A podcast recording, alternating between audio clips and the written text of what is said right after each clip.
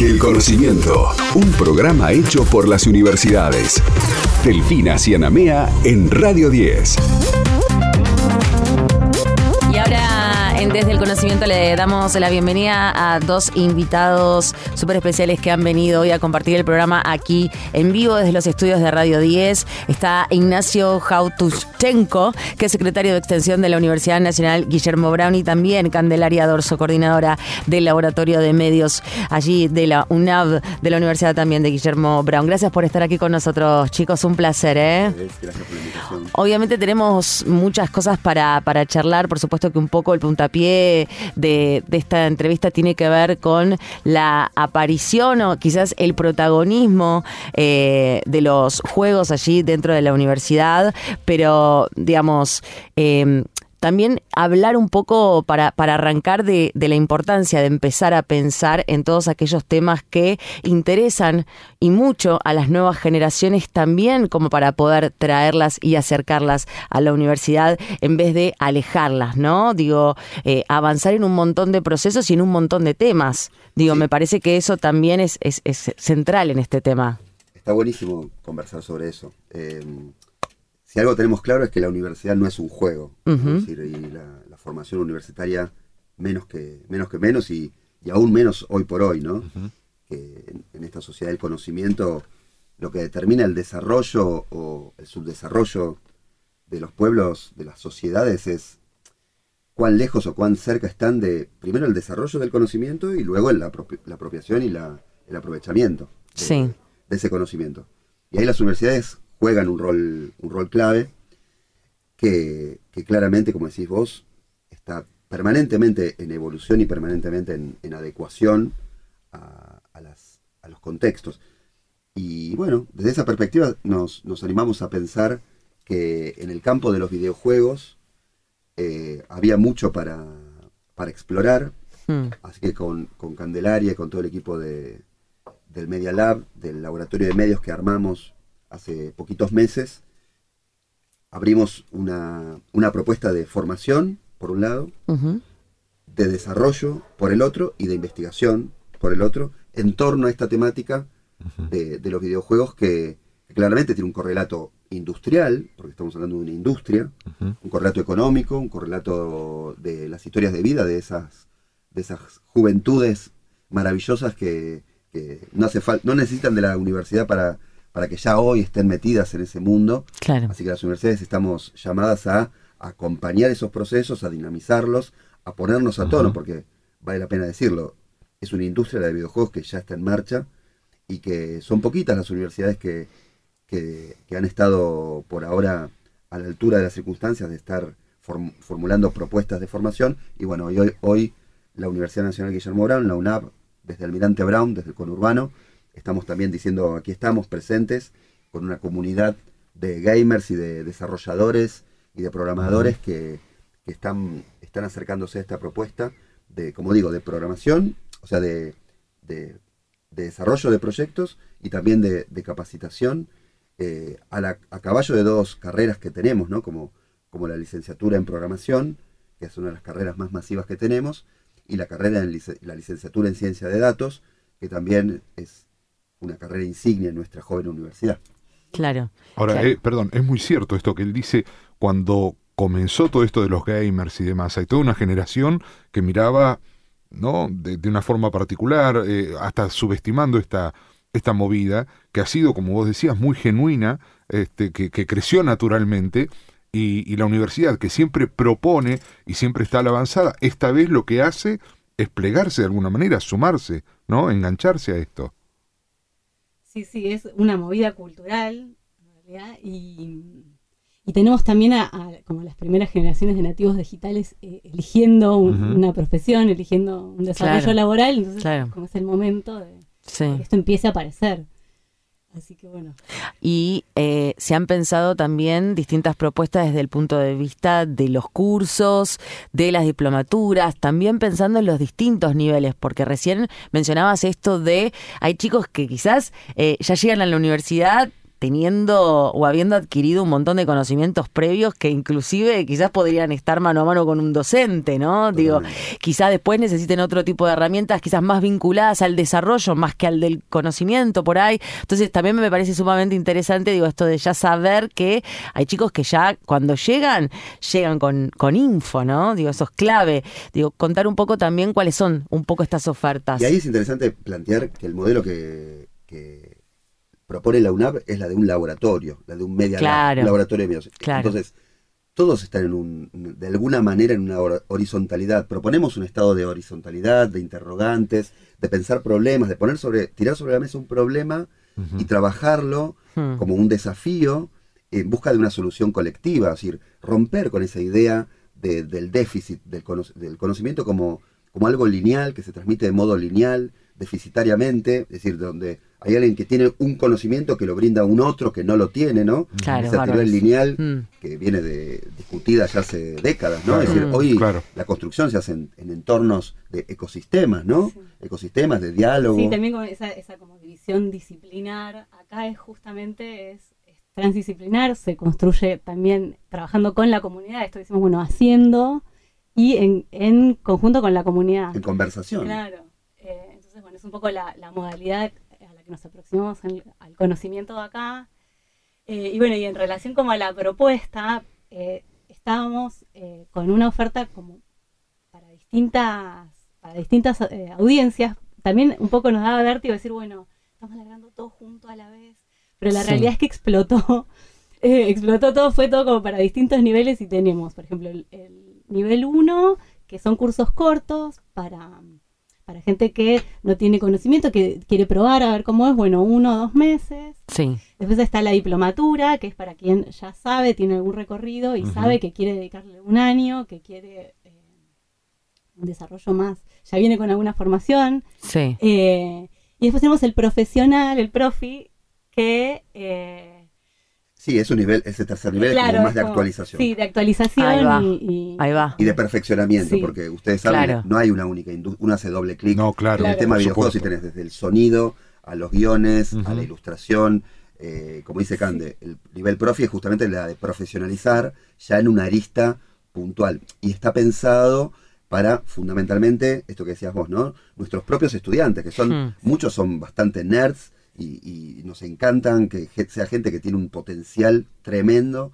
en la, en la industria en la industria de las teclas, ¿no? Claro, eh, claro. La industria sabemos que hay hay una hay una una demanda en el mercado que, que a veces los chicos eh, no necesariamente están eh, estimulados para que terminen sus carreras, ¿viste? Y, y antes veníamos conversando, ¿no? Respecto de este campo laboral que existe, esta demanda por parte de esta área para tener y poder contar con más chicos que puedan tener capacitación en, este tema, pero quizás, digo, me gustaría que podamos eh, interiorizarnos un poco más en esta temática, porque inclusive mucha de la audiencia que está del otro lado diga, no entienda muy bien por dónde viene la mano, ¿no? Vos recién mencionabas esto de ya hay chicos que por ahí sin siquiera pasar por la universidad puede llegar a tener un, trabajo respecto de...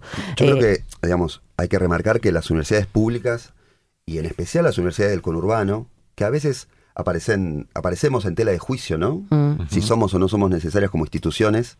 Y yo creo que claramente demostramos todos los días la importancia estratégica que tenemos en los territorios para mm. sobre todo generar oportunidades a los jóvenes en especial, que son los más golpeados por, eh, por los problemas de desempleo, de falta de oportunidades. Mm. Nosotros como universidad situada y comprometida con, la comunidad, no como una universidad, una institución alejada de, nuestros territorios, viste, elitista o, que o preocupada solamente por, por los prestigios de andar a saber qué. Mm. A nosotros lo que nos interesa es generar oportunidades, generar instancias de formación que, permitan tener mejores empleos, más, más empleos, eh, más desarrollo productivo, más oportunidades de un futuro mejor. Y eso se hace en un diálogo permanente con, con instituciones como los municipios, como, como las cámaras empresarias, con los sectores productivos, pero también siendo sensibles a qué, es lo que, qué le pasa a la sociedad, ¿no?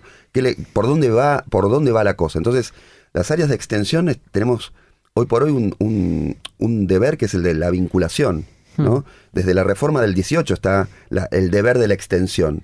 Ahora, eso es algo bastante, digamos, centenario, ¿no? Que, que hay que actualizar ese deber, el de la, el- esa manda de la, de la extensión y el de la- del compromiso social. ¿Y nosotros cómo lo hacemos? Bueno, midiendo un poco eh, cuál, por dónde pasa, por dónde pasa la, la, la demanda y por dónde pasa la, el requerimiento. Entonces, eh, es ahí que hablando con, con el área de cultura del municipio, hablando con, con jóvenes que se van organizando en función de lo- el videoarte, en función de las tecnologías aplicadas a la expresión. Eh, la verdad que son artistas, son, son creadores, muchos de los que se nos acercaron a- a- a- con esta propuesta de, che, ¿por qué no hacemos algo desde la universidad? Ustedes están haciendo programación, ya tienen la carrera de ciencia de datos, hay docentes realmente muy piolas que, que tienen el conocimiento y tienen el, el- el- el saber, el know-how, que muchas veces no es formal, un poco lo que hablábamos antes. Hay saberes que nos pasan por el costado a las universidades si no nos actualizamos. Entonces, nosotros por suerte somos una universidad joven, eh, cercana, que está en, en conformación y nos cuesta menos tal vez que a algunas otras adaptarnos a estas, a estas demandas y que claramente son una oportunidad para la institución, para actualizarse, para generar esto que estamos haciendo de media- desde el Media Lab y para brindarle a nuestros estudiantes esta oportunidad bien concreta de pasar por la universidad y llevarse un, un conocimiento que rápidamente eh, van a poder aplicar en sus, en sus desarrollos.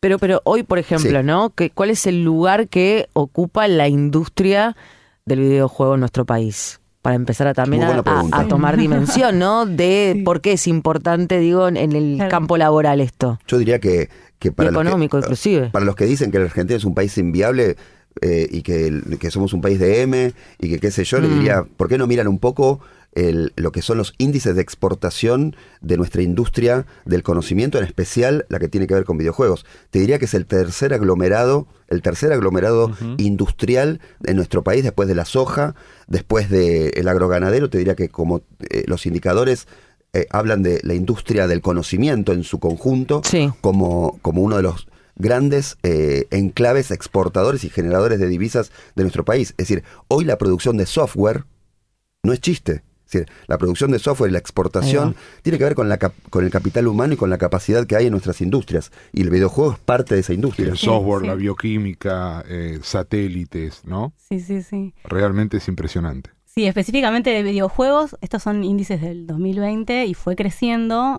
se mueven 72 millones de dólares. Claro. Eh, el 80% se exporta, se exporta principalmente a, a Estados Unidos y Canadá. Y en tercer lugar, se consume dentro de Argentina y la Comunidad Europea. Claro. Y después para la conformación de estas empresas eh, es como en un 50% eh, micro.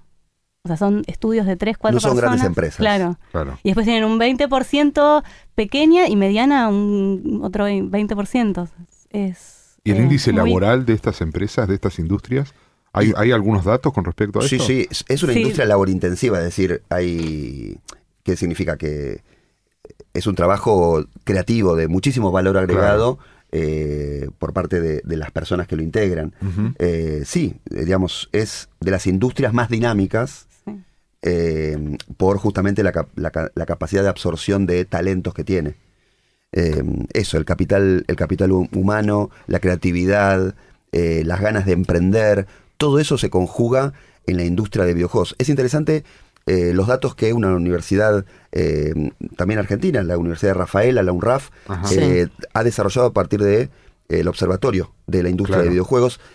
Se lo recomiendo a toda la audiencia, si en algún momento tienen la inquietud de ver datos actualizados sobre este mundo que está emergiendo a una velocidad hermosa, cre- muy creciente, con esto que dice Can, de la cuestión de la exportación también tan importante.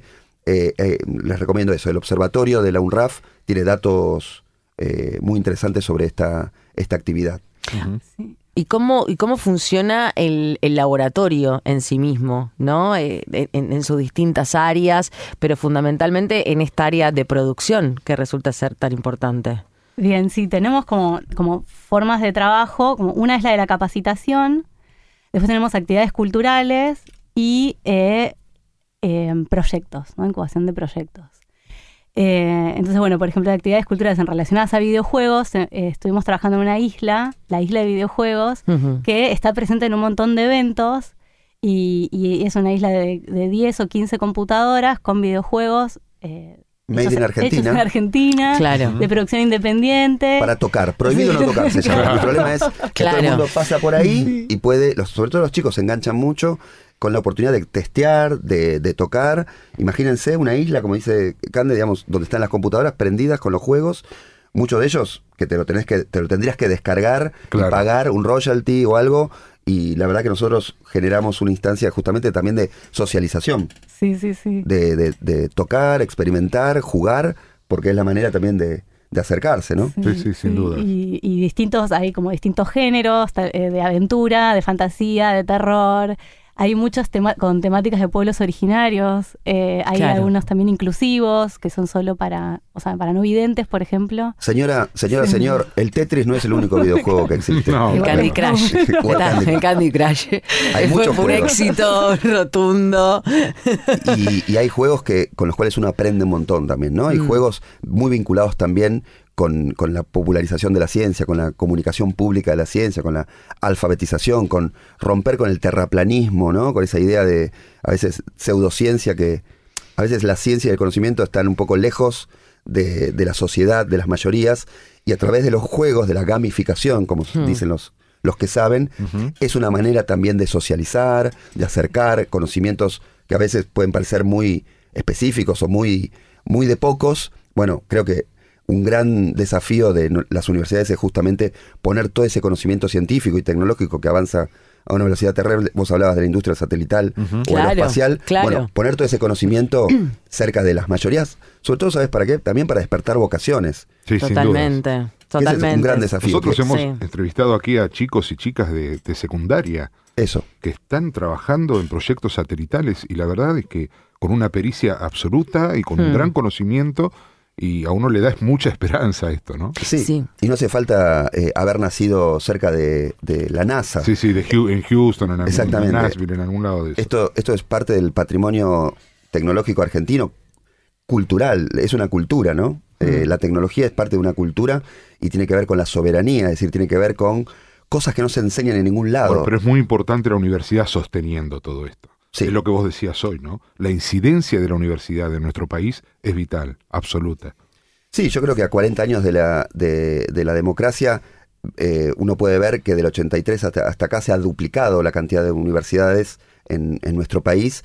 Y ahora vamos a tener más. Sí. Hay cinco más que están por salir, eh, por ponerse en marcha, cual- lo cual nos parece una excelente noticia. Eh, y es interesantísimo el impacto que tiene en los deciles más bajos de la sociedad cuando la universidad pública llega al territorio. Se triplican y se cuadriplican año a año la, eh, la, la cantidad de personas que, les cambia, que las instituciones educativas le están cambiando la vida.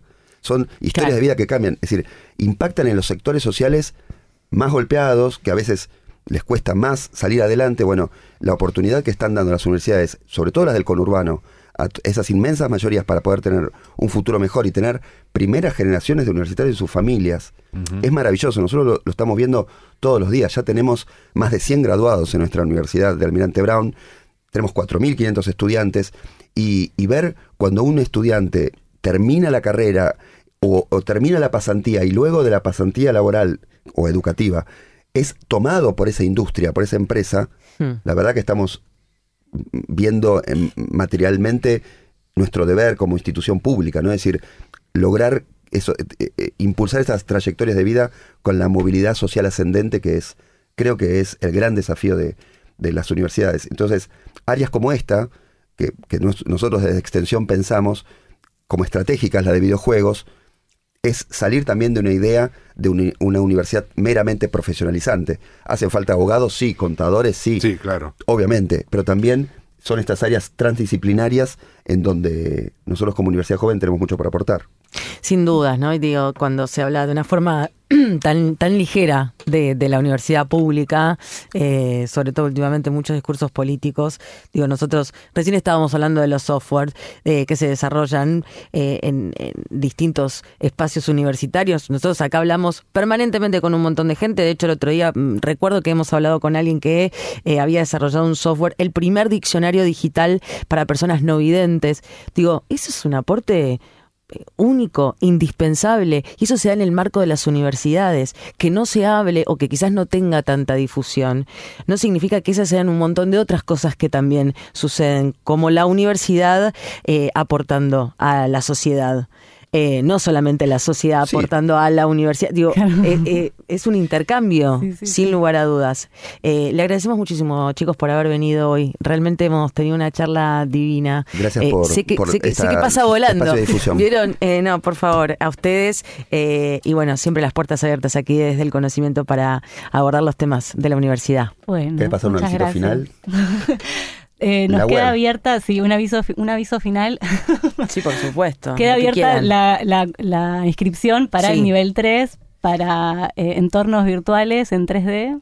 Así que quien quiera todavía puede inscribirse. Fantástico. Totalmente Ahí gratuito. Arrancan el viernes 3 de, de de noviembre. Se pueden poner en contacto sin, sin duda a través de las redes sociales, de, Sí, de todas la- las plataformas. De la unav.edu.ar Ahí va. barra videojuegos y es- específicamente este tema. Bárbaro. Muchísimas gracias. Muy amable. Estás escuchando Desde el Conocimiento, un espacio hecho por los que saben de lo que hablan. Desde el Conocimiento, en Radio 10.